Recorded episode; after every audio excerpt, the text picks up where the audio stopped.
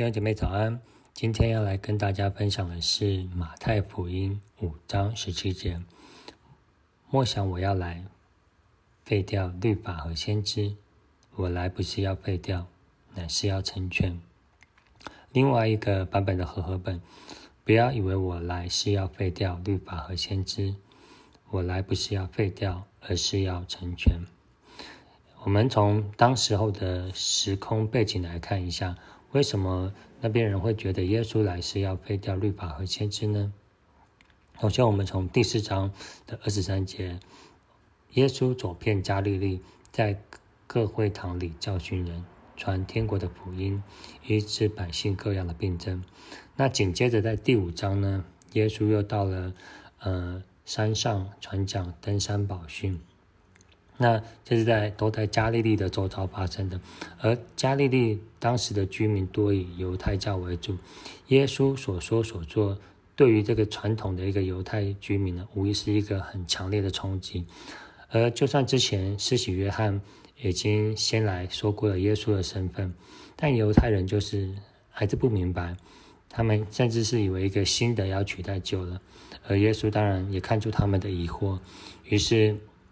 就用五章十七节来告诉犹太人，就是我们刚才念的那个经文。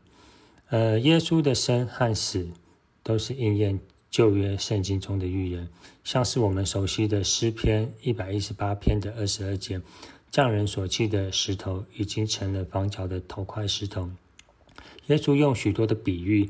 和道来对他们说，是要人明白天国和天国的律法，帮助犹太人可以明白回转过来，重新的认识神。因此，在这个经文这一节经文里面呢，对我有两个层面的提醒。第一个，不要像犹太人墨守成规，事情只看表面。我们要去多默想圣经，去思想耶稣在每一件事情上面会怎么做、怎么行。第二个。要学习耶稣的智慧。我们在传道传福音的时候，我们好像耶稣一样，他在对话中，在分享的过程中，他就看见了犹太人的需要，及时的回复他们，让他们可以有机会明白过来。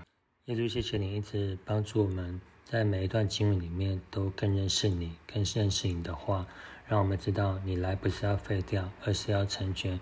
因此，让我们。知道怎么样与你同时同步，怎么样在你所做的每件事情上都明白你的旨意。谢谢耶稣，求你今天与我们同在。祷告奉靠主耶稣的名求，阿门。那最后我再念一次这段经文，让大家可以持续的默想，在马太福音的五章十七节，默想我要来废掉律法和先知，我来不是要废掉，乃是要成全。阿门。